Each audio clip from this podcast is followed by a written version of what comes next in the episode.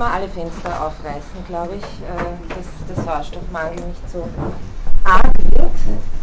Ähm, ja, ich möchte heute mit Ihnen, ähm, wie ich das letzte Mal schon angekündigt habe, in die ersten drei Stunden werden so eine allgemeine Einführung sein in äh, die Menschenrechtsdiskussion auf philosophischer Ebene und vor allem auch so begriffliche äh, Klärungen ähm, und ein bisschen äh, Begriffsdiversifizierungen.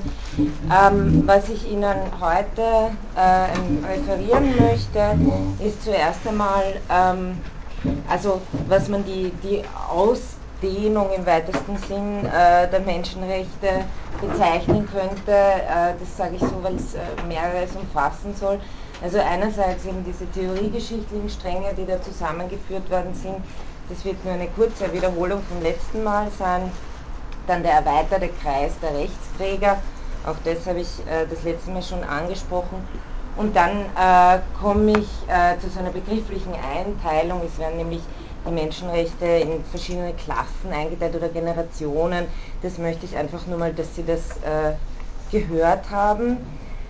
Ähm, und dann äh, möchte ich äh, zur, würde ich sagen, ersten eher philosophischen Diskussion kommen, nämlich äh, der Frage, inwieweit Menschenrechte zwischen Recht, Moral und, und Politik stehen. Also hier gibt es verschiedene Positionen, da möchte ich Ihnen zwei dieser Pole exemplarisch vorstellen. Das heißt, in dieser und in der nächsten Vorlesung wird es um zwei Schwerpunkte bezüglich der allgemeinen philosophischen Diskussion gehen. Das erste ist, von welcher Art sind äh, die Ansprüche, die im Menschenrecht enthalten sind, also die als verbindlich anerkannt werden sollen, wird es hauptsächlich darum gehen, sind das moralische Rechte oder sind es politische Rechte, diese Diskussion. Und der zweite Punkt, den werde ich nächste Stunde, also in der letzten Stunde der äh, allgemeinen Einführung behandeln. Wie begründet man äh, allgemein diese Ansprüche? Also da werden dann diese bekannten Figuren von Vertrag, Vernunft und so weiter zur Sprache kommen. Ähm, für heute mal eben zu dieser äh, kleinen äh, Wiederholung.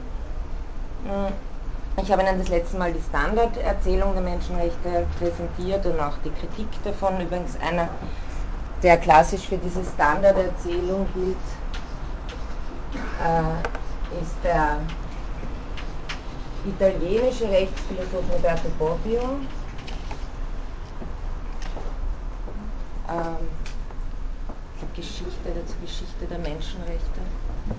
Äh, das wäre auf jeden Fall eine so eine klassische Erzählung. Ich habe das letzte Mal auch die Einführung von Norbert Brieskorn, das ist auch ein deutscher Philosoph, in der Hand gehabt.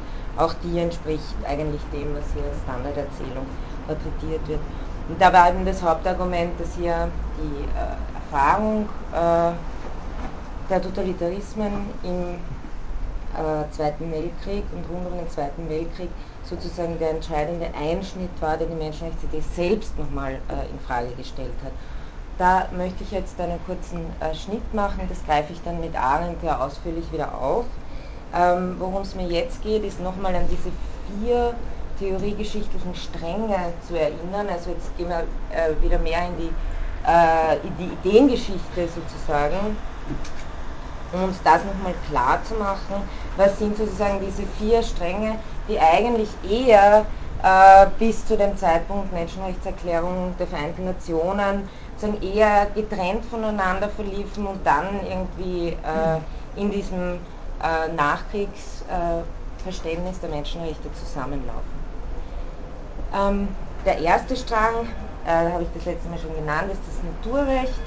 Ähm, hier vielleicht noch ein paar Namen von bekannten äh, Naturrechtstheoretikern oder überhaupt äh, Rechtsphilosophen aus dem 16., 17., 17. Jahrhundert vor allem. Ähm, Hugo Grotius,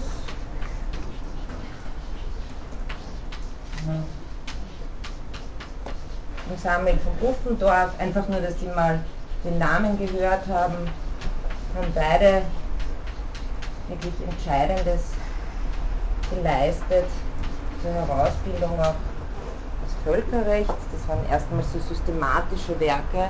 Können Sie es lesen? Ja. Sehen Sie es? Ja. Okay. Ähm, ja, John Locke habe ich das letzte Mal ja schon genannt. Ähm, eben das Naturrecht behauptet, dass das Recht des Menschen in seiner Natur gegründet sei, in seinem Wesen. sein Recht, das man als vorstaatlich versteht. Auf die Begründungen will ich eben das nächste Mal äh, dann noch genauer eingehen. Ähm, hier sind mir die Punkte wichtig, eben ist ein Recht, das als vorstaatlich verstanden wird und das Naturrecht wird so gedacht, dass es die äh, würde des Menschen schützen soll vor staatlicher Gewaltherrschaft. Also die Naturrechtstradition hat sozusagen das Element am Menschenrechtsgedanken, der den, den Schutz, äh, die Schutzfunktion äh, beinhaltet. Das war der erste Strang. Der zweite Strang ähm, ist die moralphilosophische Ideengeschichte.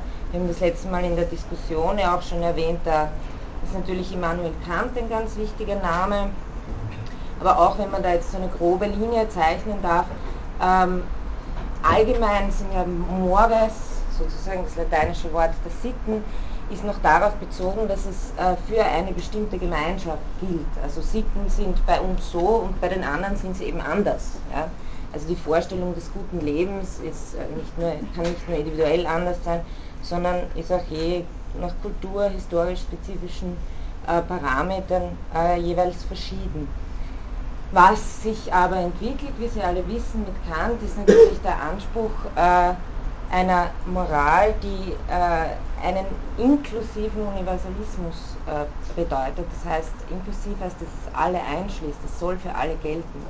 Die Frage, die Kant antreibt, die Frage nach dem richtigen Handeln, ist sozusagen eine Frage, die einen universalistischen Überschuss in sich trägt.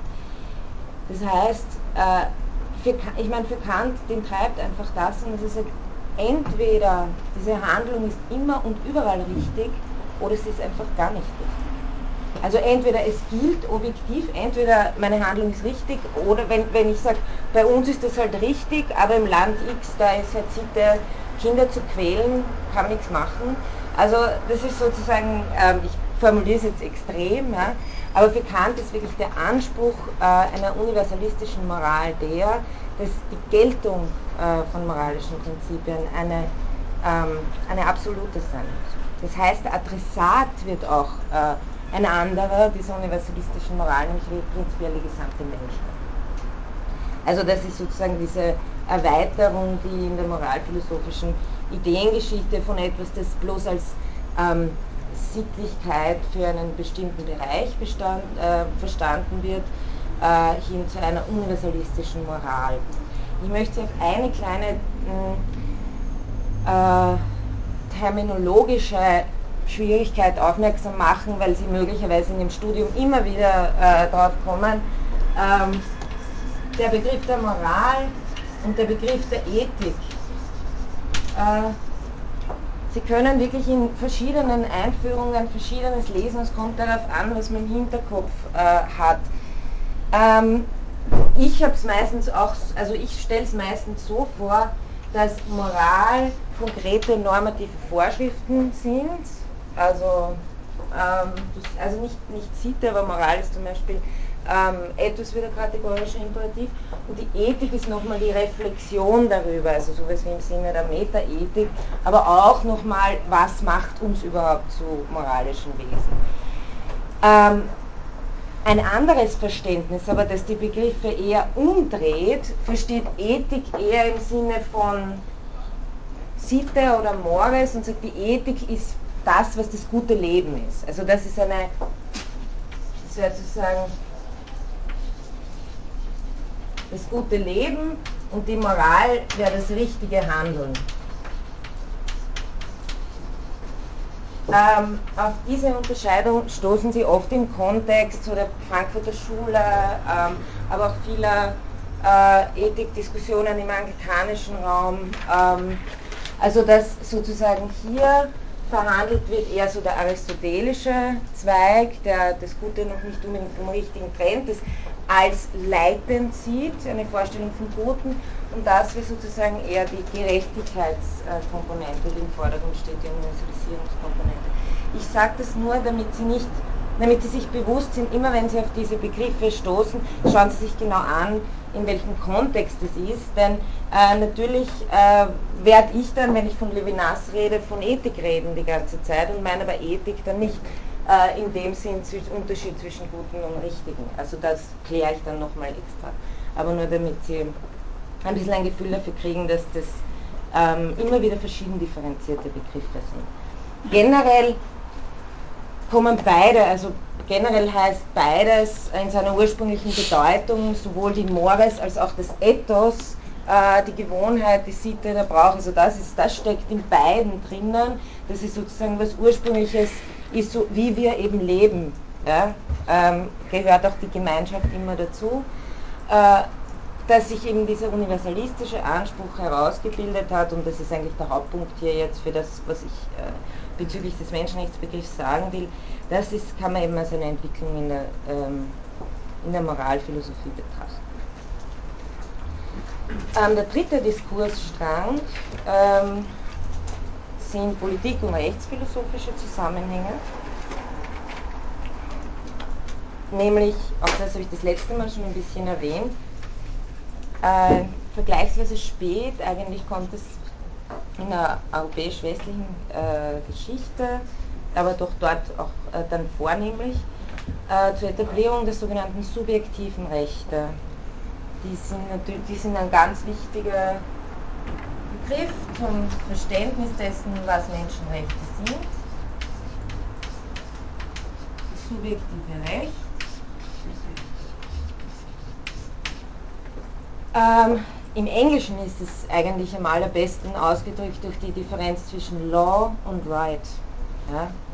Ähm, das ist eigentlich genau der Unterschied zwischen objektivem Recht und subjektivem Recht. Objektives Recht ist äh, die, einfach die gesetzte Rechtsordnung, System von Normen, das von einem Gesetzgeber gesetzt wird und das subjektive Recht darin ist eben äh, Rechte, auf die ein Rechtssubjekt als Einzelnes pochen darf und dem sozusagen eine Pflicht entspricht, kann auch eine Unterlassungspflicht sein. Ja? Also wieder Schutz und Freiräume. Aber ein subjektives Recht ist sozusagen etwas, was Sie einklagen können. Es hat den Anschein, es wären subjektive Rechte sozusagen etwas, die zu den Personen gehören, bevor noch ein Staatswesen gesetzt wird. Wer voriges Jahr bei der Vorlesung dabei war, äh, Leute, Rechtspositivisten wie Kelsen und so weiter und dessen Schüler bemühen sich natürlich inständig zu zeigen, dass subjektive Rechte nichts anderes sind als eine bestimmte Handhabe innerhalb des objektiven Rechts. Also äh, da ähm, ist sozusagen auch wieder eine gewisse äh, Frage, wie man das sehen möchte. Wenn man die Einheit des Rechtskorpus sehen möchte, kann man sagen, das objektive Recht, also der Normenkorpus, teilt Subjekten innerhalb einer Rechtsordnung bestimmte Ansprüche, spricht ihnen die zu. Also nicht, dass sie die zuerst haben und dann kommt erst die Rechtsordnung. Aber natürlich sind, wenn sie als vorstaatliche Rechte gedacht sind, Menschenrechte sowas wie die paradigmatischen subjektiven Rechte. Ähm, deswegen ist es eine ganz wichtige äh, oder rechtliche Figur für äh, das, was Menschenrecht ist. Ähm, und man kann das, äh, ich habe das das letzte Mal in dieser historischen Darstellung ein bisschen geschildert, man kann das natürlich als eine Errungenschaft äh, der Moderne eher bezeichnen. Ich habe Ihnen eben da gesagt, im Mittelalter war das eher recht äh, für Stände, eine, also man hat äh, bestimmten Gruppen bestimmte Rechte gewährt, aber dass der Einzelne, dass man sozusagen ausgeht davon, ähm, dass äh, formelle Gleichheit vor dem Gesetz steht und jeder sozusagen als äh, Rechtssubjekt diese subjektiven Rechte hat, das ist etwas, was sich in der Moderne erst richtig setzt und äh, dann auch in den Rechtsordnungen ausdrückt. Dazu kommt auch noch, dass sozusagen diese subjektiven äh, Rechte als Menschenrechte einen normativen Gehalt haben, an dem, also der Legitimität, die Legitimität eines Staates danach auch äh, bemessen wird, äh, inwiefern sie sich an diesen subjektiven Rechten orientieren, inwiefern sie diese subjektiven Rechte garantieren können. Und der vierte Strang, äh, auch das letzte Mal schon erwähnt, äh, ist das Völkerrecht. Ähm, ich weiß nicht, ob ich das das letzte Mal schon gesagt habe, aber man könnte im Völkerrecht von äh, einer sogenannten stillen Revolution sprechen. Ähm, den Ausdruck, muss ich nachschauen, ähm, der ist von Eckhard Klein. Die stille Revolution des Völkerrechts meint einfach das, dass sozusagen auch mit, also nach dem Zweiten Weltkrieg vor allem das Völkerrecht sich still und leise sehr fundamental gewandelt hat, war nämlich für Theoretiker wie Buffendorf und, und Grotius natürlich in einer Zeit, wo es um die Souveränität der Staaten geht, das Völkerrecht nichts anderes als ein Verhältnis zwischen souveränen Staaten. So Völkerrecht betrifft die Verträge, die Staaten miteinander schließen, zum Beispiel zur Erhaltung des Friedens und so weiter. So wandelt sich das Völkerrecht durch Institutionen, vor allem die Vereinten Nationen und äh, alle möglichen Pakte, die da in diesem äh, Umfeld geschlossen werden, zu äh, einem System, das innerstaatliche Angelegenheiten auch äh, betrifft, indem es sie nämlich unter die Beobachtung der Staatengemeinschaft stellt. Also so wie das bei diesen gegenwärtigen Menschenrechtsregimen ist, dass sich die Staaten gegeneinander verpflichten, auf ihrem Territorium die Menschenrechte einzuhalten, dass man dann auch Bericht erstatten muss und so weiter. Also das ist äh, schon eine fundamentale Verschiebung äh, im, äh, im Völkerrecht, die sozusagen eine strukturell andere Möglichkeit bewirkt, auch äh, Menschenrechtsforderungen durchzusetzen.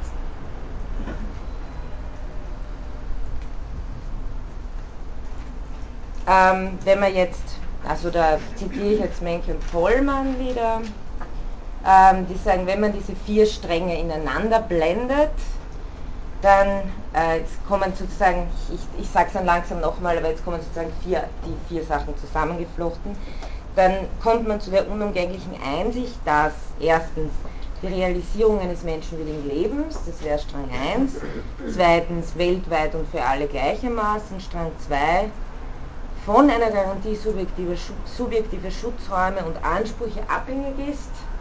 Das wäre Strang 3 und zwar nicht nur auf nationaler, sondern vor allem auf völkerrechtlicher Ebene, Strang 4.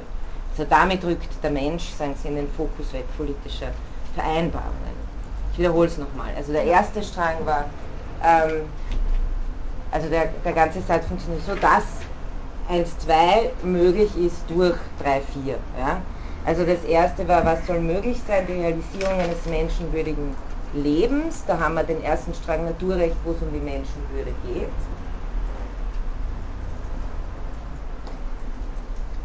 weltweit und für alle gleichermaßen. Da haben wir den zweiten Strang der Moralphilosophie, die das eben jetzt mit Universalisierung für alle beansprucht, sodass diese Dinge möglich sind hängt ab von einer Garantie subjektiver Schutzräume, da haben Sie das, was im subjektiven Recht enthalten sein soll, und subjektive Ansprüche, also subjektives Recht, Strang 3. Und das eben, weil eben der Anspruch der Universalität dahinter steckt, das eben nicht nur auf nationaler sondern auf internationaler Ebene durchgesetzt wird, zumal, das habe ich ja auch schon das letzte Mal gesagt, ja klar geworden ist, dass äh, der Staat im Grunde der, die größte Gefahr ist äh, für den einzelnen Menschen bezüglich Menschenrechtsverletzungen. Also dem Strang 4 nicht nur auf nationaler, sondern völkerrechtlicher Ebene eine Garantie erreicht. Also das wäre nochmal kurz wiederholt, was wir auch das letzte Mal verteilt hatten, jetzt nochmal diese vier äh, Ebenen zusammen verknüpft.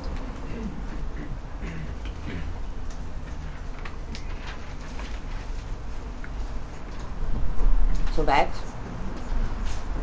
Glaube ich, oder? Ähm, jetzt auch noch kurz der erweiterte Kreis der Rechtsträger, auch das zählt sozusagen noch zu dieser Ausdehnung die im Menschenrechts, also der Menschenrechtsbegriff könnte man sagen, ist etwas, was in sich schon so einen Überschuss trägt, dass es ständig über sich hinaus wächst. Also wir können das ja beobachten, vor allem eben in Bezug auf den erweiterten Kreis der Rechtsträger. Sie wissen ja, da habe ich auch das letzte Mal erwähnt, Natürlich sprechen die Dokumente des 18. Jahrhunderts von allen Menschen. Gemeint sind aber erstens nur die Bürger und wer Bürger ist, das ist natürlich auch sehr eingeschränkt. Also Sklaven, Arbeiter, Arbeiterinnen, Frauen, ganz äh, nicht zu reden, also Kinder natürlich, nicht zu reden von Nicht-Angehörigen dieser Staaten, Flüchtlinge und so weiter. Und eine erst innerstaatliche und zwischenstaatliche Auseinandersetzungen setzen den eigentlichen Anspruch der Menschenrechte oder der Menschenrechtsidee frei. Also da ist natürlich die Frauenbewegung, die Sklavenbefreiung, Arbeiterbewegung zu nennen, die eben als wirkliche Realisierung äh, dessen, was in der Idee drinnen steckt, auch gelten müssen. Die, auch die Migrationsbewegungen infolge großer Kriege. Also ich glaube, das haben wir das letzte Mal angesprochen. Man kann äh, das vielleicht so sagen, dass es eine Erweiterung des menschlichen Personenkreises oder des Personenkreises nach innen und nach außen gibt. Im Inneren ist es sozusagen die zunehmende Inklusion ähm, vormals äh, als nicht gleichberechtigt anerkannter Minderheiten, aber können auch durchaus Mehrheiten sein, zum Beispiel der Frauen, ähm, aber auch religiöse, ethnische Gruppen, Homosexuelle und so weiter. Also das ist ja die Entwicklung, äh, die sich beobachten lässt, dass immer mehr dieser Gruppen als vollwertige Rechtssubjekte ins Visier kommen. Das ist rechtlich sozusagen wichtig, nämlich auch als Subjekte, die vom Recht anerkannt werden, auch Ansprüche erheben können, weil das Recht hat genau dann einen blinden Fleck, wenn sie nicht mal, äh, wenn sie nicht mal die Möglichkeit haben, sowas irgendwo einzuklagen, wenn sie rausfallen aus dem Rechtssystem. Ähm, nach außen äh, könnte man sagen, es gibt einen historischen Übergang von Bürger zu Menschenrechten auf internationaler Ebene und ich, ja, eine periodisch wechselhafte Aufmerksamkeit auf das Schicksal von Flüchtlingen, Asylantinnen, Migrantinnen, Staatenlosen. Ähm, die Genfer Flüchtlingskonvention von 1951 und die Tätigkeit des UN-Hochkommissariats für Flüchtlinge ist ja sicher wichtig zu nennen, aber wir wissen ja, dass es äh, immer auch heftige innenpolitische Debatten auslöst, wo eben oft rechtspopulistische Parteien ähm, die anderen, die Gesetzgebenden näher vor sich hertreiben, was diese Gesetzgebung betrifft. Es ist genauso aber international unklar, also noch immer nicht geregelt, welche spezifische Verantwortung einzelnen Staaten und auch der internationalen Staatengemeinschaft zukommt, wenn es sozusagen irgendwo auf der Welt zu Kriegen, Vertreibung, Menschenrechtsverletzungen, politische Verfolgung und so weiter kommt. Das heißt, das ist alles ein, ein Diskussionsprozess, der im Gange ist. Wie immer das auch sein mag, muss Menke und Pollmann hier nochmal feststellen und ich glaube, äh, also ich glaube, man kann ihnen hier zustimmen. Sie sagen, wer glaubt, an der Idee der Menschenrechte festhalten zu können, rennt er zugleich nicht allen Mitgliedern der menschlichen Spezies, sondern nur Bürgern, Einheimischen, freien Personen, Männern, heterosexuellen, Erwachsenen, Anhängern der gleichen Ethnie oder Religion etc. genau dasselbe menschenrechtliche Anspruchsniveau zuweist, der gerät in Erklärungs- und Begründungsnot. Also was Sie sagen wollen, ist, dass die Beweislast sich heute umgekehrt hat und eher auf Seite derjenigen liegen, die eine bestimmte Lebensform oder Gruppe ausschließen wollen. Also da kann man beobachten, dass der Diskurs nicht der ist, dass, also dass, dass sich sozusagen die Beweislast in gewisser Weise nicht mehr auf den Gruppen liegt, die nicht dazugehören dürfen, sondern umgekehrt auf denjenigen, die ausschließen wollen.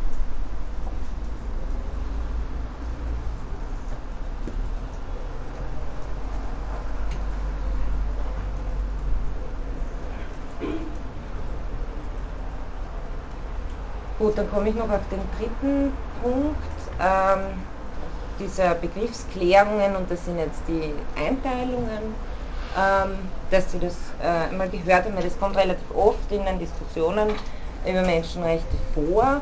Es ist halt in der Menschenrechtsdebatte üblich, ähm, insgesamt drei unterschiedliche Klassen äh, von Menschenrechten einzuteilen und diese Differenzierung dann auch als einen historischen Prozess zu begreifen. erweist sich manchmal auch nicht als deckungsgleich, deswegen werde ich Ihnen jetzt ähm, vier Entwürfe vorstellen, ganz kurz. Der erste geht äh, auf Georg Jelinek zurück, äh, ein Staatsrechtler aus Ende ähm, 19. Jahrhundert, 20. Jahrhundert, sogenannte Statustheorie. Georg Jelinek schreibt sich mit Doppel-L. So, wo habe ich jetzt die Kreide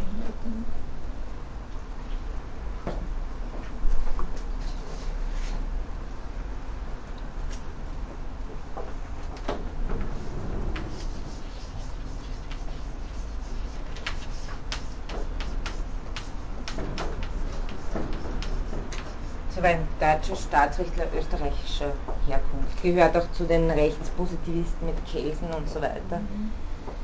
Ähm, uns geht es nur um einen Gedanken hier. Ähm, Jelinek äh, macht eine Einteilung des öffentlichen Rechts, also öffentliches Recht ähm, als Aufgaben und Verantwortlichkeiten öffentlicher Gewalten und Funktionsträger im Gegensatz zum Privatrecht, Verträge und so weiter öffentliches Recht ähm, wird eingeteilt mit Fokus auf den Status subjektiver Grundrechte. Also er will da so eine Art äh, Status ausmachen können, die man als Bürger erreicht hat, wenn einem diese oder jene Rechte gewährt werden. Und da hat er drei Status, die er da ähm, einteilt. Das erste ist der Status Negativus, das ist der Status eines Bürgers, einer Bürgerin, die primär mit Abwehrrechten gegen den Staat ausgestattet ist. Also das sind eben diese Unterlassungspflichten des Staates, äh, unter die die Achtung der privaten Freiräume fällt. Dann natürlich auch so fundamentale Sachen wie das Tötungs- und Folterverbot, und Meinungs- und Religionsfreiheit. Also da ist man sozusagen als Bürger im Status Negativus, weil man wird vom Staat in gewisser Weise in Ruhe gelassen bei manchen äh, Dingen im Sinne seiner subjektiven Rechte. Dann äh, der nächste Status wäre der Status Activus. Äh, da ist man im Besitz von Grundrechten, die den Bürger in den Stand versetzen sollen, aktiv und gleichberechtigt an den politischen Entscheidungsprozessen der eigenen Gemeinschaft mitzuwirken.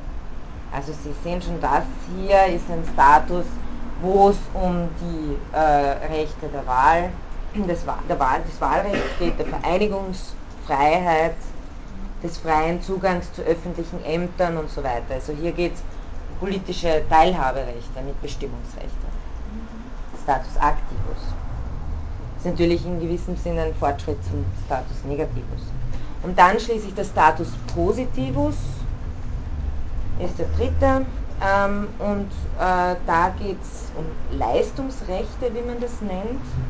Also ein Recht auf Bildung, ein Recht auf Gesundheit, Arbeit, einen angemessenen Lebensstandard. Ähm, das ist äh, nach Jelinek ein positiver Bürgerstatus, insofern er den Staat auffordert zu einem seine Bürger unterstützenden Tun.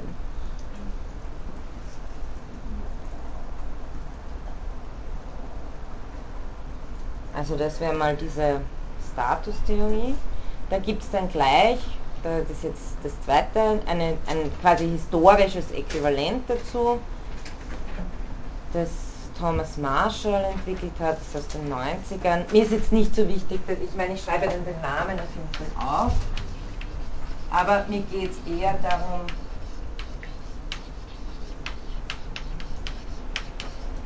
dass Sie die Begriffe einmal gehört haben, das sind die Einteilungen irgendwie, dass Sie mit denen einfach vertraut sind. Ich meine, es ergibt sich sowieso ähm, fast logisch aus dem historischen Ablauf. Der sagt dem äh, zuerst erkämpfen sich die Menschen die negativen Abwehrrechte ähm, gegen den zu Gewaltherrschaft neigenden Staat, also was wir schon gehabt haben mit Magna Carta und so weiter. Als dessen Übergriffe nicht mehr zu fürchten sind, pochen sie im 18. Jahrhundert auf politische Mitwirkungsrechte, äh, bürgerliche äh, Revolutionen und dann schließlich im 19. Jahrhundert erstreiten sich die Menschen äh, die Leistungsrechte als grundlegende soziale und wirtschaftliche Rechte, also die Arbeiterbewegung und soziale Bewegung. Man könnte also sagen, in diesem Raster wäre das eine Entwicklung vom liberalen zum demokratischen bis zum sozialen Rechtsstaat, also Status negativus, ähm, Status activus und Status positivus.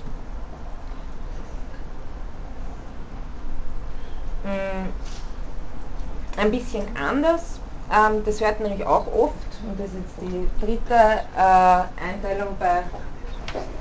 Darf man fragen, wie sich diese Theorie von Marshall ne? im, im Vergleich zu dieser Status? Äh, die hat keinen, Best also das ist, das hat er in einem Aufsatz äh, publiziert. Ähm,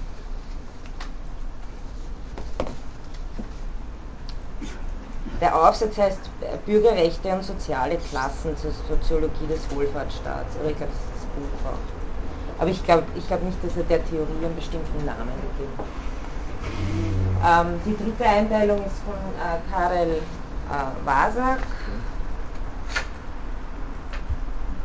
Er spricht von drei Generationen der Menschenrechte und das ist jetzt ein bisschen anders. Also das sollte man nicht verwechseln mit dieser ähm, Abwehrrechte, Teilhaberechte, Leistungsrechte Geschichte, sondern da geht es auch ein bisschen mehr sozusagen um das, was in der Gegenwart relativ stark passiert.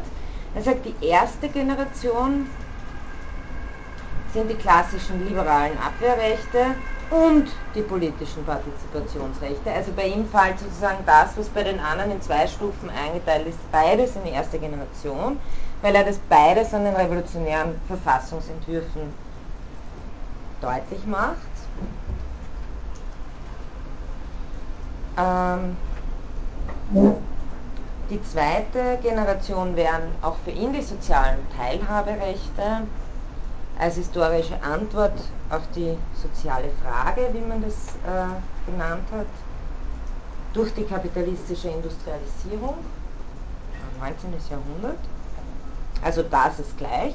Und die dritte Generation bei WASAG, das ist jetzt äh, ein bisschen anders. Ähm, hier geht es um Gruppen- oder Kollektivrechte als Antwort auf globale Ausweitung der kapitalistischen Industrialisierung.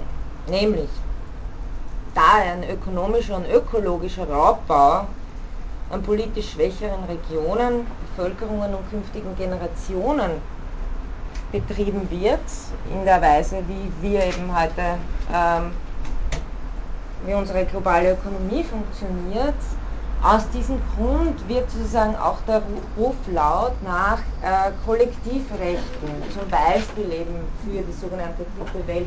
Da geht es um Sachen wie äh, zum Beispiel Tiefseebau. Ja? Ähm, wer weiß, was da alles noch für äh, Bodenschätze vergraben sind. Das können aber nur Länder fördern, die auch die entsprechende Technik haben. Liegt aber, also das gilt aber auf der anderen Seite auf hoher See als Gemeinschaftsgut und wie teilt man das sozusagen dann auf? Also hier werden recht äh, stark oder genetische Ressourcen, ja, wenn Sie jetzt aus irgendeiner Pflanze äh, irgendwas machen und diese Pflanze kommt aus einem keine Ahnung, südamerikanischen Gebiet. Man ist darauf gekommen, weil ein bestimmter Indio-Stamm die schon immer für irgendetwas verwendet. Also das sind konkrete Fälle. Ja. Und da wird eben äh, völkerrechtlich sozusagen auch verhandelt, was sind hier die Rechte, die man Gruppen garantieren kann, damit nicht einfach die erste Welt daherkommt und sozusagen alle Ressourcen da irgendwie rauszieht, wie sie es ja schon immer gern äh, gemacht hat und äh, sozusagen diese äh, Länder auch nichts dafür zurückbekommen. Das aber, ich meine, ist eine große Diskussion, sehr wichtig meines Erachtens. Das aber äh, ist auch die Frage, ne, bei Kollektivrechten ähm, kann sich per Definition nicht mehr um subjektive Rechte handeln. Ja? Also ähm, ist auch, muss man auch die Frage stellen, handelt es sich bei dieser dritten Generation dann überhaupt noch um Menschenrechte im klassischen Sinne? Da haben wir da mit äh, etwas anderem zu tun globale Fragen der Gerechtigkeit. Darf ich nochmal fragen, was in der ersten Generation zusammengefallen ist? Mhm. Ähm, die, die klassischen liberalen Abwehrrechte, also das, was unter Status Negativus und Status Activus eigentlich fällt. Also die Abwehrrechte und die Partizipationsrechte. Im Sinne von ähm, Schutz von Leib und Leben, Folterverbot, aber gleichzeitig auch äh, Wahlrecht, Autonomie, Selbstbestimmung. Was ja tatsächlich bei den zwei äh, äh, Erklärungen, Menschenrechtserklärungen der amerikanischen und französischen Revolution ja beides enthalten ist. Ähm, natürlich, ich, das wird Ihnen jetzt schon auch ein bisschen äh, aufgefallen sein, dass das alles ein bisschen glatt ist, sozusagen, diese Einteilungen und es fällt vor allem schwer, zum Beispiel bei Jelineks Statuseinteilung, wenn man jetzt wirklich einen Status, äh, jemand einen Status zuschreiben können möchte, aufgrund der Rechte, die er oder sie besitzt in einer Rechtsordnung, ist es schwierig, das eindeutig zuzuordnen, einfach deshalb, weil, und das ist die Diskussion über die Unteilbarkeit der Menschenrechte, weil man sieht, dass die einander auch äh, natürlich relativ stark bedingen. Aus dem negativen, äh, negativ verstandenen Abwehrrecht der freien Meinungsäußerung ergeben sich natürlich unmittelbar ähm, auch positive Ansprüche auf staatliche Gewährleistung öffentlicher Meinungsbildungsprozesse. Also äh, negative Rechte involvieren gleichzeitig positive Teilhaberechte, um sie auch wirklich ausüben zu können. Wenn ich der Staat einfach nur in Ruhe lässt, aber ich habe keine Möglichkeit, mich aktiv zu informieren oder eine Zeitung, äh, in der Zeitung zu schreiben, was ich schreiben möchte, dann äh, ist es sozusagen mit meiner Meinungsfreiheit kann es auch dann nicht sehr weit her sein. Ähm, um, genauso, und das ist ein ganz wichtiges Argument äh, äh, der, der, der sozialistischen Leser, ist natürlich, dass politische Mitwirkungsrechte fast einen zynischen Charakter haben, wenn die Leute äh, nicht genug Bildung bekommen oder überhaupt nicht ein Grundrecht auf Gesundheit, äh, Lebensstandard und so weiter haben, durch denen es ihnen überhaupt möglich ist, sich äh, politisch zu beteiligen. Also äh, auch da kann man sagen, politische Beteiligung impliziert das, impliziert auch ein Recht auf Bildung, impliziert auch ähm, natürlich schon mal den Schutz von Leib und Leben und so weiter. Man sagt, sie können wählen gehen, aber ob sie es überleben, bis sie zur Wahlurne kommen, kann man nicht garantieren, dann ist das Ganze äh, etwas schwierig. Also das äh, sind sozusagen dann diese Diskussionen, die von der Unteilbarkeit der Menschenrechte handeln. Und Sie können sich auch vorstellen, das ist etwas, wozu ich dann äh, eher in, in dem zweiten Teil vor Levinas kommen möchte, wenn ich nochmal allgemeine Diskussion führe, dass sich dann ergibt, dass die einen für eine eher maximale Menschenrechtskonzeption und die andere für eine minimale äh, optionieren, wenn die sagen, nein, es ist genug, wenn wir die Abwehrrechte haben und die anderen sagen, Moment, aber Abwehrrechte richtig verstanden kann man nicht haben ohne und so weiter. Also das wäre dann die Diskussion, die sich daran anschließt.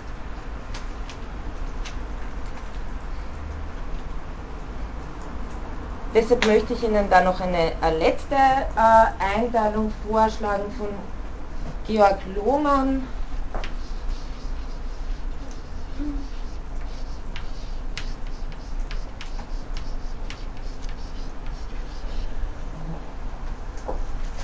Übrigens, ähm, so ist das das falsche Buch. Äh, genau. Ähm, wenn, Sie, wenn Sie ein bisschen lesen wollen dazu, das ist auch so ein Standardwerk. Es ist zwar schon aus 1998, also nicht mehr ganz aktuell, aber ich glaube, es darf noch immer als eines der Standardwerke, äh, zumindest auch im deutschen Sprachraum gelten, was die Philosophie der Menschenrechte betrifft, vor allem eben den Standarddiskurs. Äh, sind bei Surkamp erschienen von Lohmann und Rosekat herausgegeben.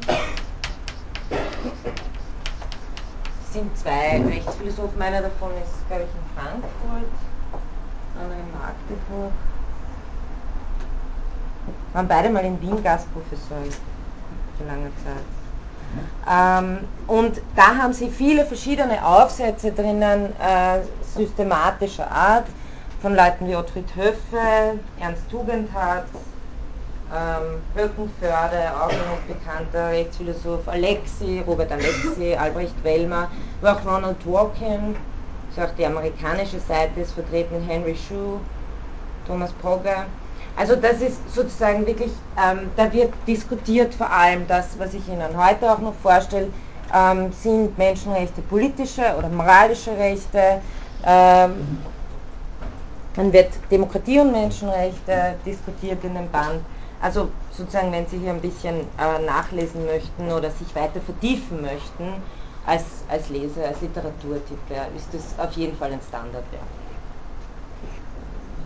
Also dieser Georg Lohmann äh, hat auch darin, dessen Aufsatz in dem Werk ist äh, besonders kompakt, ähm, hat wirklich fast alles, was man so zu Menschenrechten systematisch sagen kann, enthalten.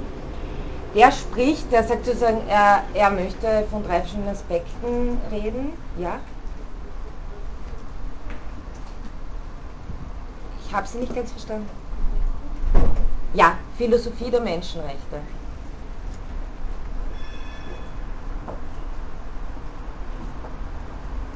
Schlicht und einfach. Surkamp, und ich glaube, es war ja, 1998.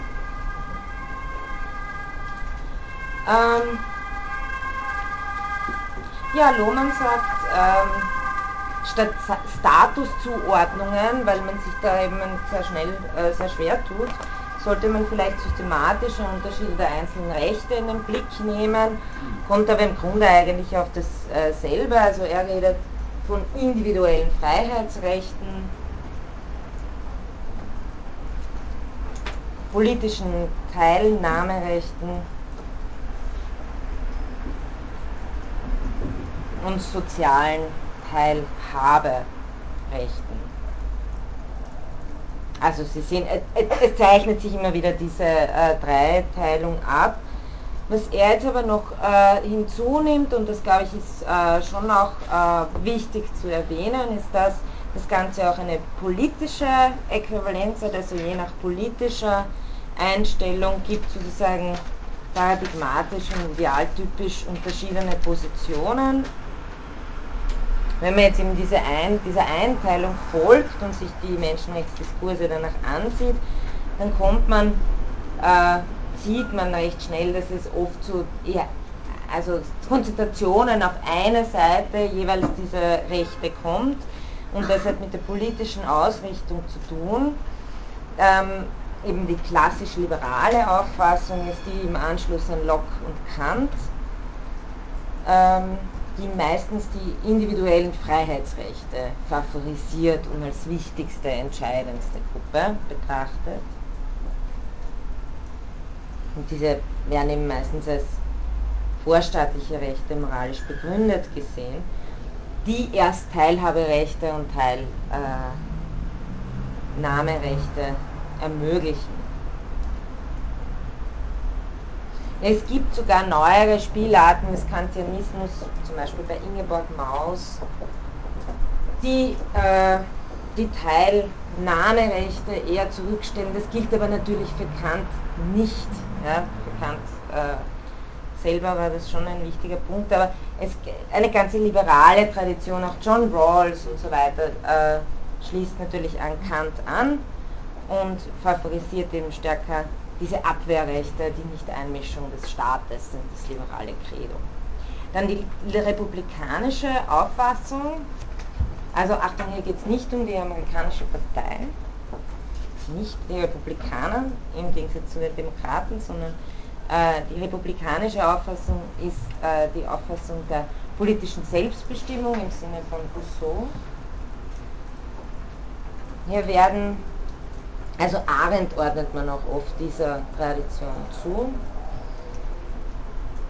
Politische Teilnahmerechte sind grundlegend, vertritt diese äh, Ausrichtung die Ansicht, weil erst allgemeine Willensbildungs- und Entscheidungsprozesse individuelle Freiheitsrechte konstituieren sowie soziale Anspruchsrechte begründen können. Also hier ist der politische Diskurs die Teilnahme am öffentlichen Leben, äh, die Selbstbestimmung dessen, wie, welche Regierung wir uns geben, das steht hier äh, im Vordergrund für diese Tradition. Da, daraus erst ergibt sich Diskussion darüber oder daraus erst erwachsen die Freiräume.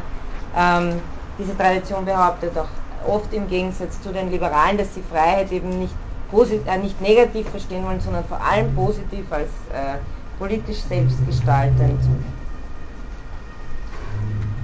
Und dementsprechend sind natürlich die Teilnahmerechte wichtig. Die dritte äh, sozialistische Auffassung. Habe ich vorher schon ein bisschen äh, geschildert, die äh, klar macht, dass die rechtliche Sicherstellung von sozialer Teilhabe das Grundlegende ist. Wiederholen Sie den letzten Satz noch? Klammer und der? Die, äh, ich weiß selber nicht genau, was ich so sage. ähm, die sozialistische, nein, aber äh, die, die, die, sozialistische Auffassung stellt einfach die, Teil, äh, die Teilhaberechte in den Vordergrund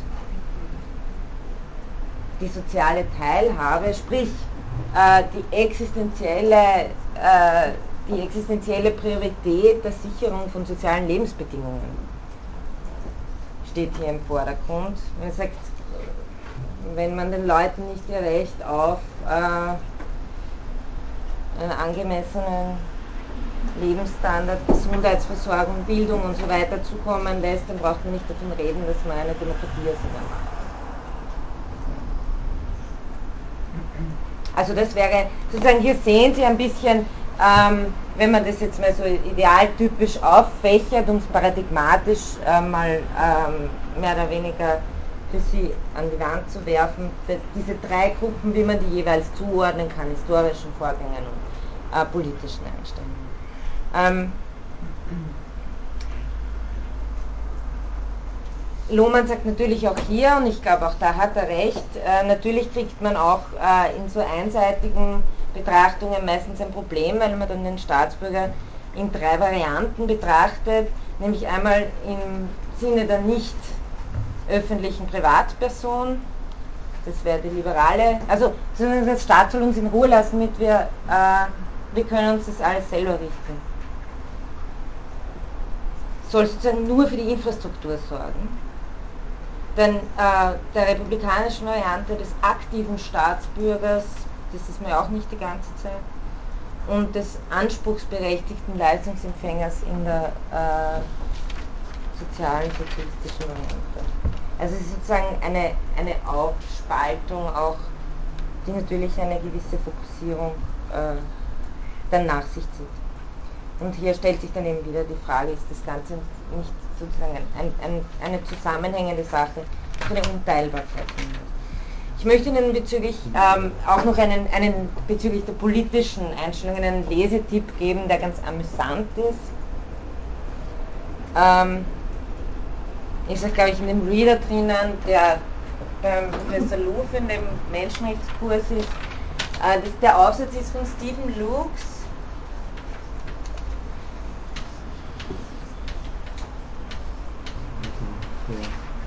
und heißt Fünf Fabeln über Menschenrechte. Das ist ein ganz äh, amüsanter Aufsatz. Der beschreibt nämlich fünf verschiedene Gesellschaften, Utilitarier, Kommunitarier, Proletarier. Das sind drei Gesellschaften, in denen es überhaupt keine Menschenrechte gibt, weil die kommen auch ohne aus. Die Utilitarier rechnen sich das einfach aus, also er karikiert das halt sozusagen. Was das Beste ist, Kommunitarier, die haben sowieso in ihrer Gemeinschaft ihre Regeln und Proletarier ist ohnehin das Paradies, wo, wo sozusagen alle fischen und malen und so weiter gehen, sich selbst verwirklichen. Ähm, und dann äh, karikiert er sozusagen dann noch zwei Gesellschaften, Egalitarier und Libertarier. Also Libertarier ist halt mehr oder weniger äh, der harte kapitalistische ähm, Dschungel, der aber zumindest eben diese Grundstock an Menschenrechten hat, weil er haben muss und egalitarisch ist sozusagen die Variante, die er favorisiert.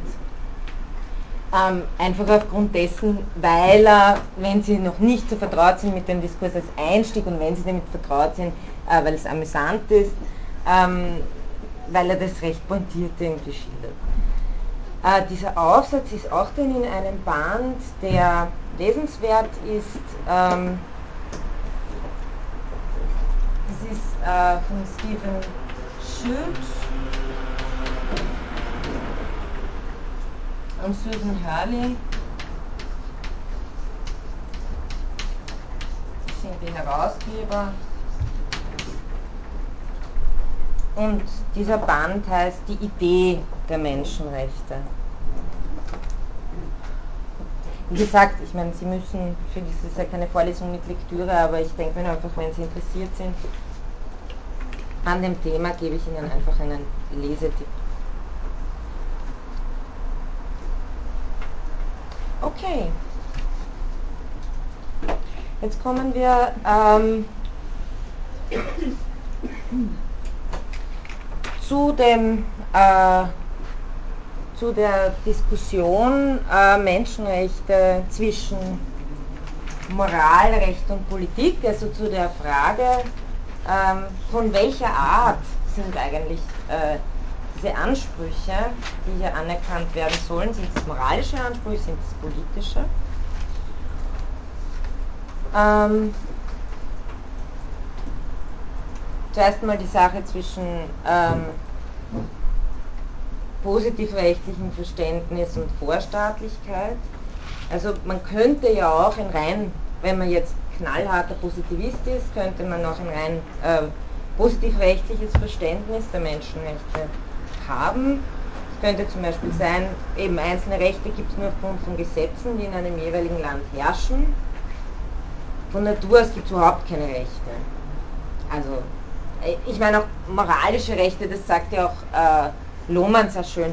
Moralische Rechte sind nicht irgendetwas, was wir in der Natur zu finden, herumkugeln, sondern das äh, sind natürlich äh, einander zugeschriebene äh, Rechte. Das sind natürlich keine Naturgegenstände. Aber ähm, was der Rechtspositivist eben behauptet, und das ist vor allem die Strömung, die sich dann im 19. Jahrhundert stark durchgesetzt hat gegen das Natur- und Vernunftrechtsdenken, äh, dass eben Rechte aus der Vernunft, aus dem gegenseitigen vernünftigen Verhältnis, Reziprozität und so weiter abgeleitet hat. Dagegen sagt, nein, ähm, wir müssen es positivieren, nur was wirklich festgeschrieben ist, gilt als Recht. Das Problem ist, wenn man das durchziehen will, dann kann es sowas wie Menschenrechte gar nicht geben. Also den Begriff nach. Konsequenterweise hat Jeremy Bentham, der Ihnen bekannt sein wird als äh, Begründer des Utilitarismus, also Utilitarier,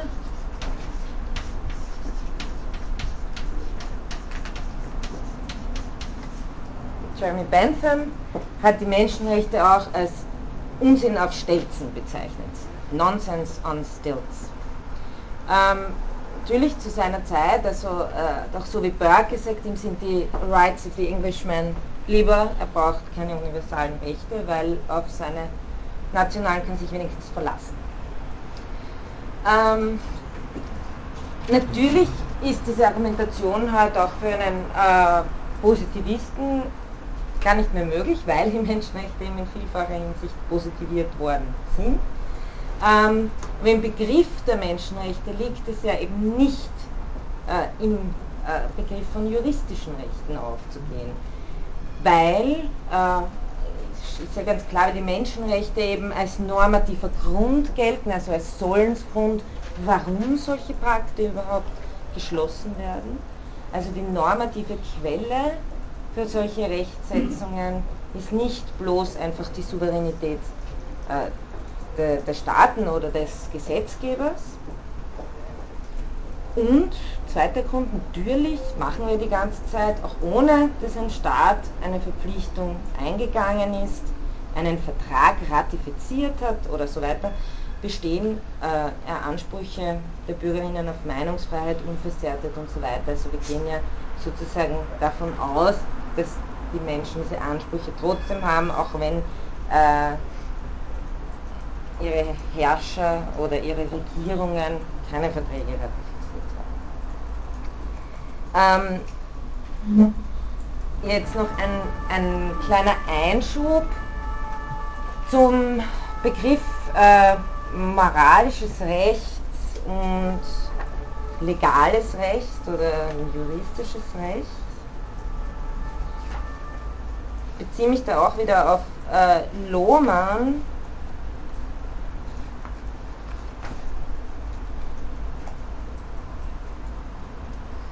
Also in beiden äh, Varianten geht es hier wieder nochmal um subjektive Rechte.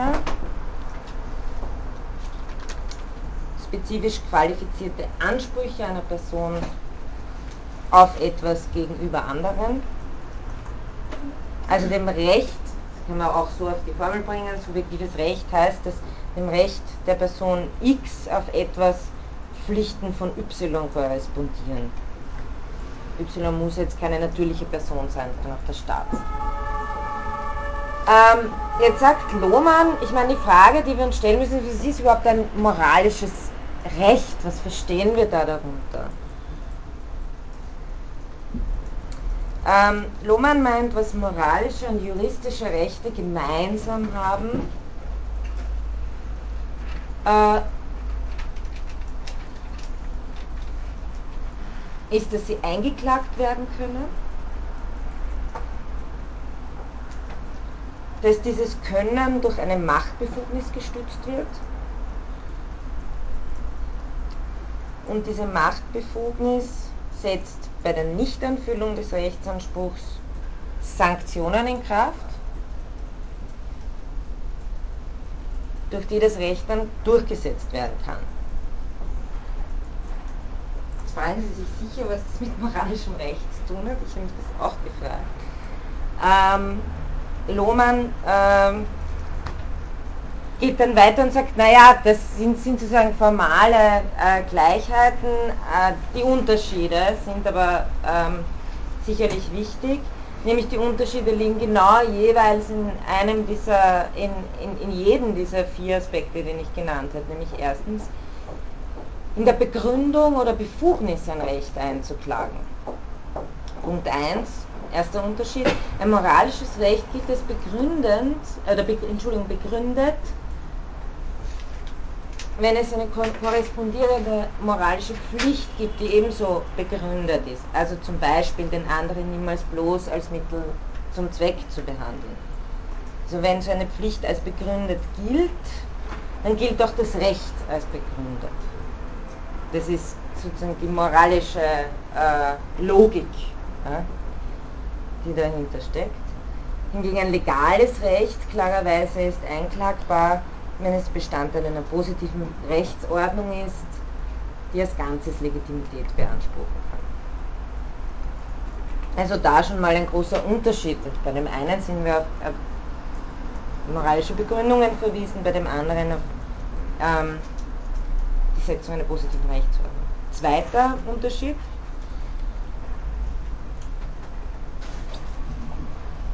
Der Träger oder die Träger von universellen moralischen Rechten sind alle moralischen Subjekte. Es gibt natürlich auch spezielle moralische Rechte für spezielle Gruppen, zum Beispiel äh, die Rechte der Kinder äh, auf Fürsorge durch ihre Eltern oder durch ihre Betreuungspersonen. Also das wären spezielle moralische, aber prinzipiell äh, sind Träger von universalen moralischen Rechten alle moralischen Subjekte. Bei legalen Rechten klarerweise äh, kann der Träger immer nur Mitglied, äh, immer nur ein Mitglied des jeweiligen Rechtssystems sein. Wie weit das eben reicht. Also Begründung, zweitens Träger, drittens Sanktionen.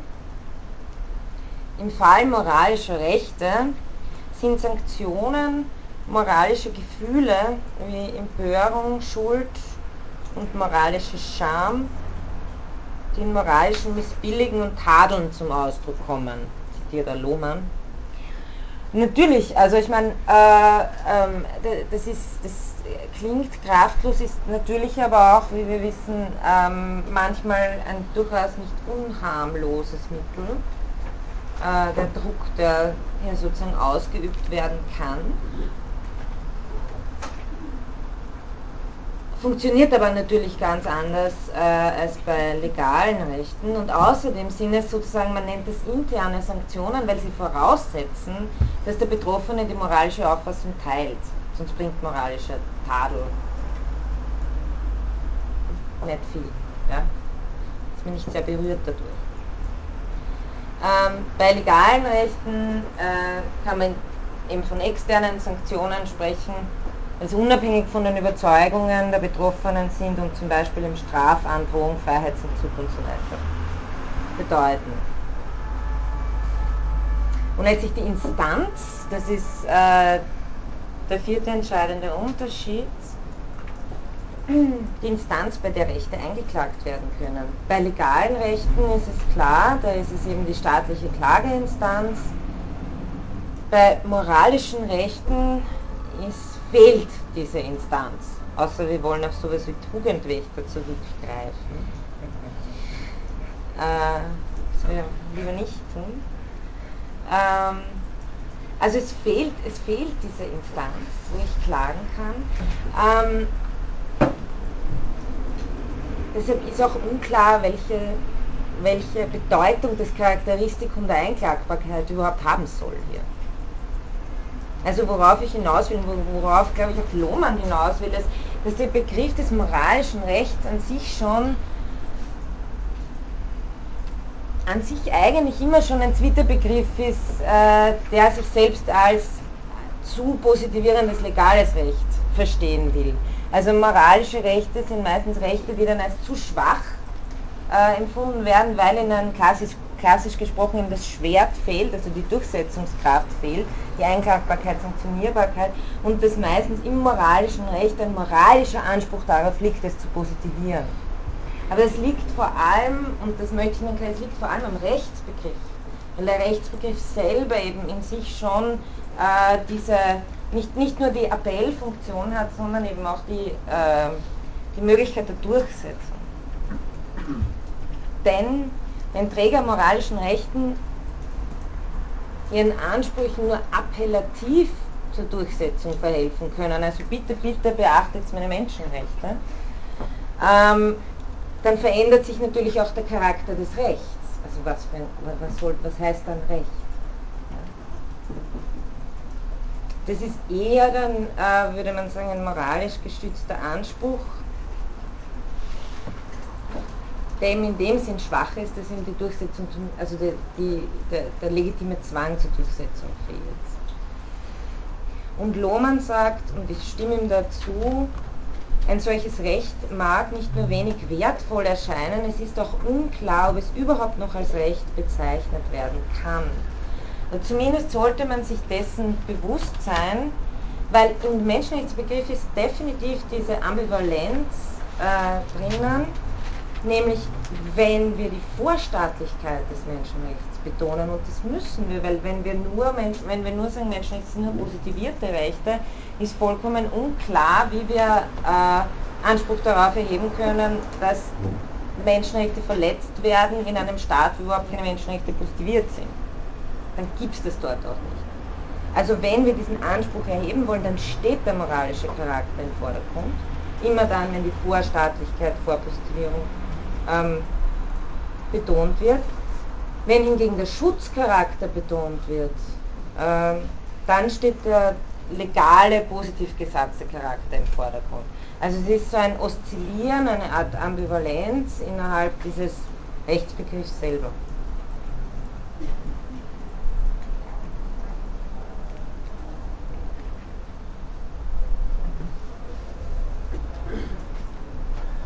Soweit? Klar. Okay. Ähm, ja, dann äh, komme ich eben zu diesen zwei, ja, jetzt ein bisschen konkreteren Varianten, Menschenrechte als moralische Rechte und Menschenrechte als politische. Das heißt, Menschenrechte als moralische Rechte.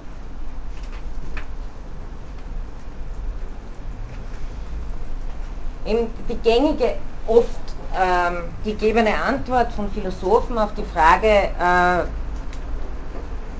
wie, wie, von welcher Art sind diese Ansprüche oder wie begründet man diese Ansprüche, ist die gängige Antwort eben durch Moral, weil Menschenrechte moralische Rechte sind, moralische Ansprüche sind. Zum Beispiel Ernst Tugendhat ist einer der, kennen Sie aus vielen anderen Zusammenhängen, Sprachphilosoph, in der Jugend auch Phänomenologe. Er hat auch über Ethik gearbeitet, analytische Philosophie. Also Ernst Tugendhat ist einer, der eine liberal-soziale Auffassung äh, vertritt und die Menschenrechte wirklich als äh, moralische Rechte explizit fassen möchte. Ähm, Nochmal, hier sind Rechte verstanden als Rechte, die jeder, das ist der Vorteil jetzt der moralischen äh, Auffassung, dass sie den Universalismus sehr gut äh, zur Geltung bringt, sind Rechte, die jeder Mensch gegenüber jedem anderen Menschen geltend machen kann. Und sie haben sozusagen die Kraft, allein deshalb zu verpflichten, weil es Ansprüche eines anderen Menschen sind. Warum, also die Begründungen dafür kommen in der nächsten äh, Stunde, was man dafür als Begründungsfiguren anführt. Ähm, der Begriff der Moral nochmal, äh, um auf das am Anfang Gesagte zurückzukommen, kann man ganz allgemein mal so umreißen, Regeln und das ist deshalb auch, ich meine, äh, ich erzähle sozusagen hier in den ersten drei Stunden die Standardgeschichte, um danach deutlich machen zu können, wie unterschiedlich das ist, was Levinas dann machen wird. Ähm, der Begriff der, der, Moral ist in den Regeln, die den wechselseitigen Umgang aller Menschen miteinander betreffen, also eine Universalmoral, wie ich heute schon gesagt habe. Genauer eine universale Moral gleicher Achtung, hier kommt wieder Kant sehr stark zur Geltung, jeder Mensch soll den anderen als gleichen achten. Das heißt, der, Kerngedanke der Moral und natürlich auch des Rechtsgedankens, dem dann immer eine Pflicht korrespondiert, ist die Reziprozität, also die Wechselseitigkeit. Das Sollen, diese moralischen Pflicht, jeder, jeden zu achten, entspricht vice versa das moralische Recht jedes Menschen, von jedem als Gleiche, als Gleiche beachtet zu werden. Also es sind zwei Seiten eines moralischen Anerkennungsverhältnisses. Das ist wirklich die Grundfigur mit Axel Honneth und so weiter in Tugend hat, wo äh, heute eben ähm, die moralische Begründung von Menschenrechten angegangen wird. Weil Levinas eben ganz anders, der geht von einer Asymmetrie aus und nicht von einer Reziprozität. Also das wird eine ganz andere äh, Denkfigur hier sein. Ähm,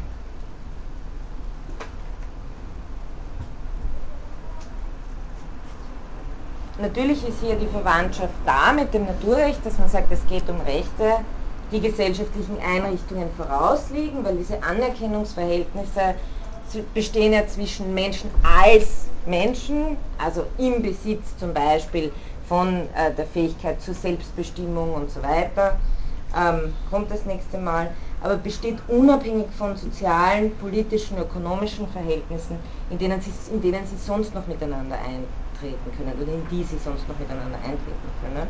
Das heißt, natürlich schwingt hier der naturrechtliche Gedanke einer Vorstaatlichkeit nach, allerdings ohne den problematischen Gedanken beizubehalten, dass dies Rechte wären, die es von Natur aus gibt. Also das versucht man konsequenterweise loszuwerden diese, äh, diesen Gedanken, dass etwas natürlich gegeben sei, ähm, manchmal mit Hinblick auf Gott, manchmal ohne, also kommt je nach Variante, aber äh, das versucht man äh, zugunsten eben einer Konzeption, so wie im Lohmann sagt, versucht das zu finden, genau, moralische Rechte sind nicht einfach natürliche Eigenschaften von Menschen, sondern dem Einzelnen zugeschriebene berechtigte Ansprüche, menschliche Konstruktionen, deren Zuschreibung rekonstruiert werden kann. Also das ist sozusagen der gegenwärtige Anspruch, dass man sagt, Rechte sind natürlich menschliche Konstruktionen, deren Zuschreibung rekonstruiert werden kann, aber mit Gründen. Also wir sind sozusagen die Wesen, die das Spiel des Gründegebens spielen und äh, die, die das auch einsehen können. Und wenn man keine dritte Instanz mehr akzeptieren, wie Gott, Natur und so weiter, dann müssen wir uns eben selbst als die Instanz akzeptieren, äh, die sich etwas setzt. Also darauf beruht dieser Gedanke. Wird was sein, auf das ich das nächste Mal noch eingehe. Ich möchte jetzt aber noch ähm, zum Einwand gegen die äh, Bestimmung der Menschenrechte als moralische Rechte kommen, weil äh, das ist ein recht gewichtiger Einwand, wie mir scheint. Äh, der wäre zunächst der, dass der Adressat der Menschenrechte oder die, äh, also der, der Adressat der Menschenrechte ein anderer ist als der Adressat von klassisch moralisch gedachten Rechten.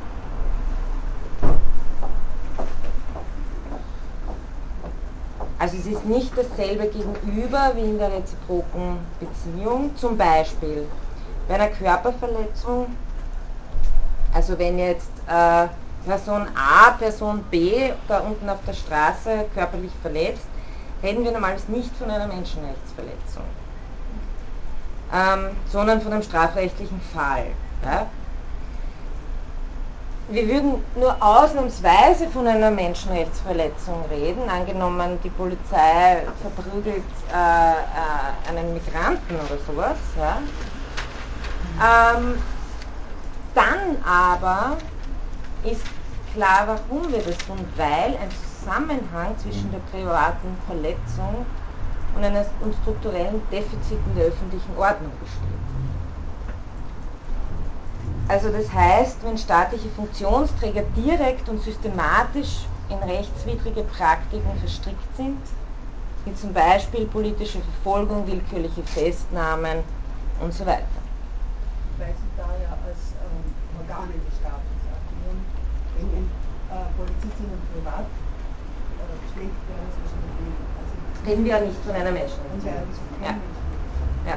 Allerdings, wenn das systematisch geschieht, ähm, wenn wir sozusagen sämtliche Fälle haben, wo Polizisten in ihrer Freizeit in Zivil zusammenkommen und systematisch Migranten verprügeln, auch dann glaube ich, würde man, also das ist sozusagen, ähm, ich sehe es jetzt nicht nur vom rein äh, rechtlichen Standpunkt als was, sondern was die Öffentlichkeit des Menschenrechtsverletzungen bezeichnet oder wann man sozusagen ähm, menschenrechtliche Bedenken äußern ja, würde. Das Problem ist, ich bin mhm. Ja, nein, nein, aber es, es, ich glaube, der Unterschied ist einer, der eben einfach darauf hinaus will, dass man sagt, wann ist etwas einfach Fall für Strafrecht und wann ist etwas, was menschenrechtlich im öffentlichen Diskurs relevant ist.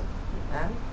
Also wenn wir annehmen können, zum Beispiel, nehmen wir jetzt an, wir sind in einem ganz bösen Staat und es gibt jemand, der Polizisten beauftragt, in ihrer Freizeit nicht in Uniform solche Aktionen zu starten. Dann wäre es wieder ein Zusammenhang. Zum Beispiel. Ja. ja. Aber ich, ich habe jetzt eine Frage gehabt, aber sie mhm. ist zu heiß. Das Gläschen war zu kalt, es ist zu heiß. Aber wenn es Ihnen noch einfällt, rühren Sie sich bitte. Entschuldigung, die ja? Definition oder der Ausdruck Defizit in der staatlichen Ordnung, ist das von Ihnen oder? Nein, das habe ich von Menke. Ja. Ähm, ich kann Sie noch, noch mal. Äh, Strukturale Defizite. Genau, strukturelle Defizite der öffentlichen Ordnung.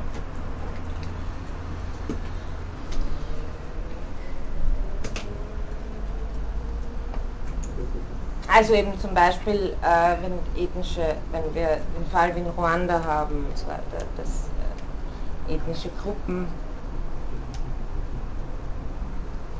Massaker aneinander begehen.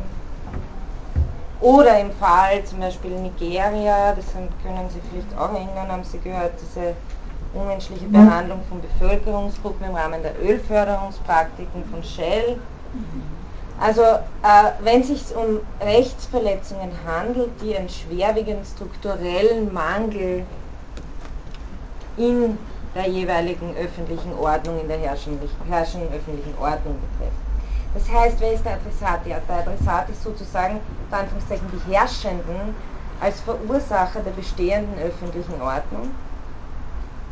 Und insofern sind sie eben für diese privaten Verletzungen, die jetzt der ähm, Hutu an Tutsi begeht, ich hoffe, ich habe es jetzt nicht wieder stimmt, ja, ähm, mitverantwortlich. Ja? Also das ist dann auch nicht mehr ein bloß äh, privater Fall. Indem sie auch zum Beispiel über Vertreibung, Ausbeutung, Ermordung hinwegsehen, weil es ihnen entweder egal ist oder weil es sogar gewünscht ist, weil möglicherweise sogar davon profitiert werden kann oder schlimmstenfalls sie aktiv darin verwickelt sind.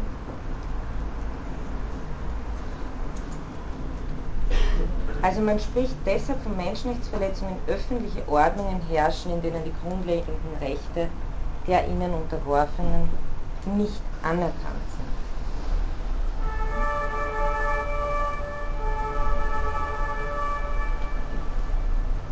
Menschenrechte unterscheiden sich also von moralischen Rechten dadurch, dass sie Ansprüche sind, die sich nicht unmittelbar an einzelne Menschen richten, sondern zuvorderst an die herrschende öffentliche Ordnung. Wer ist also der Adressat der Menschenrechte?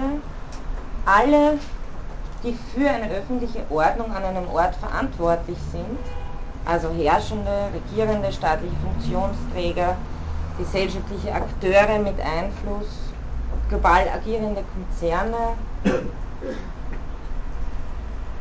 die sind sozusagen an der Schwelle zur Völkerrechtssubjektivität. Man versucht aber sozusagen diese Menschenrechtsverpflichtungen über den Staat hier zu mediatisieren. Also letztendlich Menschenrechte sind Forderungen an Politik und Staat.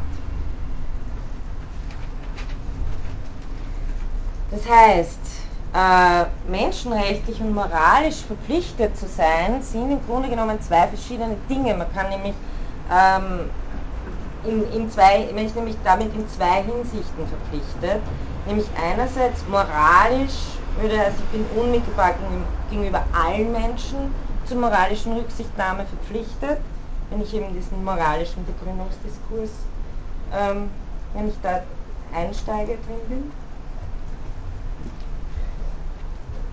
Und menschenrechtlich verpflichtet würde heißen, als Mitglieder einer politischen Gemeinschaft äh, mittelbar, das heißt, sofern es ihm in unserer Macht steht, dafür Verantwortung zu tragen, dass jeder Mensch in einer politischen Gemeinschaft leben kann, die ihm Menschenrechte garantiert. Das ist aber sozusagen was anderes als direkt das reziproke Verhältnis. Also das ist der, das ist der wichtige Einwand gegen die Bestimmung des Menschenrechtsbegriffs als moralisches Recht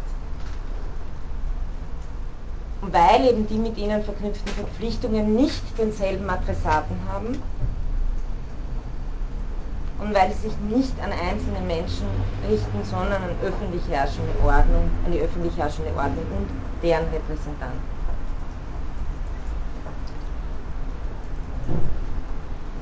Das heißt, was kann eigentlich nur mit Moral in diesem Sinn gemeint sein? Natürlich äh, kann man sagen, was mit Moral hier gemeint ist, ist die normative Quelle, woher die Ansprüche an die öffentliche Ordnung stammen. Also das heißt, woher sie ihre Kraft und ihre Verbindlichkeit gewinnen. Warum sollen Menschen in einer öffentlichen Ordnung leben können, die ihnen die Menschenrechte garantieren? Also man würde dann sagen, wenn man noch immer an diesem moralischen Begriff festhalten will, würde man sagen, weil alle Menschen moralisch verpflichtet sind, jeden anderen Menschen gleichermaßen zu achten. Deshalb soll auch die öffentliche Ordnung dazu verpflichtet sein, jeden Menschen gleichermaßen zu achten. Also damit hätten wir sozusagen ähm, diese Verbindung, dass Grundbestimmungen der öffentlichen Ordnung sich aus der Moral ergeben.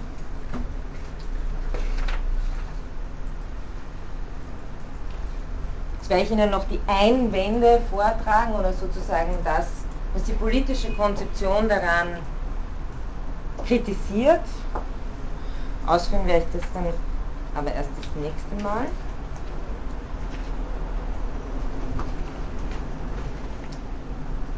Als exemplarischer Vertreter dieser politischen Konzeption kann Jürgen Habermas gelten, auch John Rawls der ja eher das liberalere Modell vertritt, Habermas eher das republikanischere. Ich werde Ihnen aber, ich werde meine Darstellung auf Habermas äh, beziehen. Habermas grundlegender Einwand ist der, dass er sagt, äh, wenn Menschenrechte Ansprüche sind, die an die öffentliche Ordnung gerichtet sind, dann dürfen sie nicht von außen an die Politik herangetragen werden. Also nicht so wie das Naturrecht von außen quasi kommt und dann sagt, der, der Politik sagt, äh, ihre Normen vorgibt, sondern sie müssen in und durch die Politik selbst erhoben werden können. Also Habermas will deshalb Menschenrechte als eine politische Kategorie verstehen.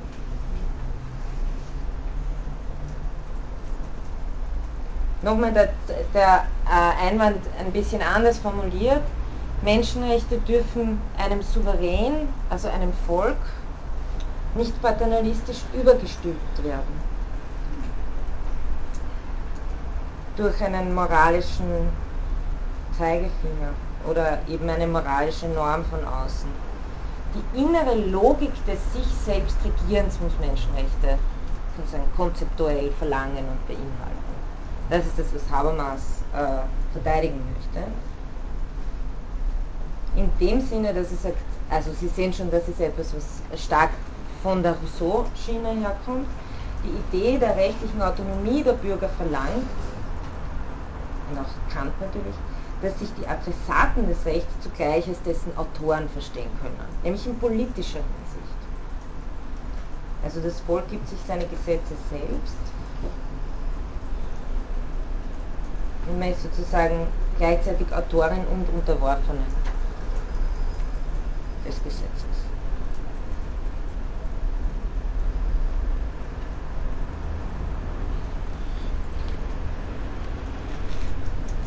Ja, also das wird, wird, der Gedanke sein, den ich Ihnen das nächste Mal noch äh, kurz ausführen werde, ähm, wie eben das funktionieren soll, dass Menschenrechte gedacht werden können in der Weise, dass sie ihre eigene Normativität aus der Politik, aus dem politischen, aus der politischen Selbstbestimmung erhalten, was natürlich klar ist, dass damit für Habermas das immer auch gleichzeitig Demokratie bedeutet. Also das nur soweit. Okay, bitte, wenn Sie irgendwelche Fragen haben.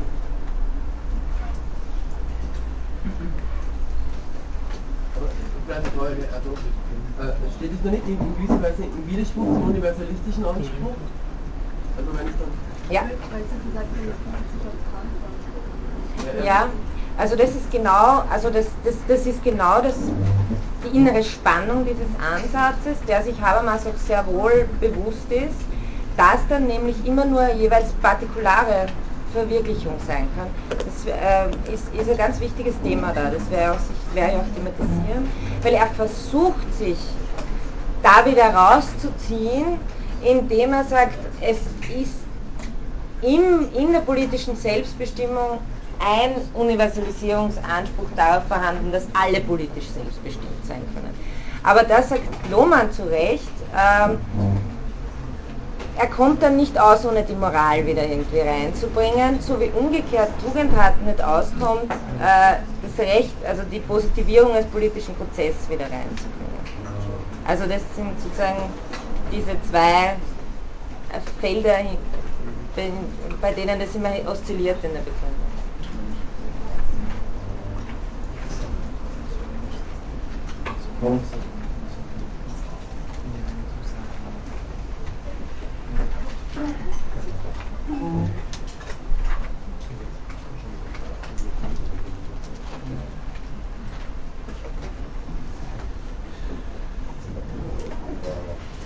Ja, wenn Ihnen alles klar ist, ich hoffe, es ist nicht nur aus Erschöpfung, dann wünsche ich Ihnen schon.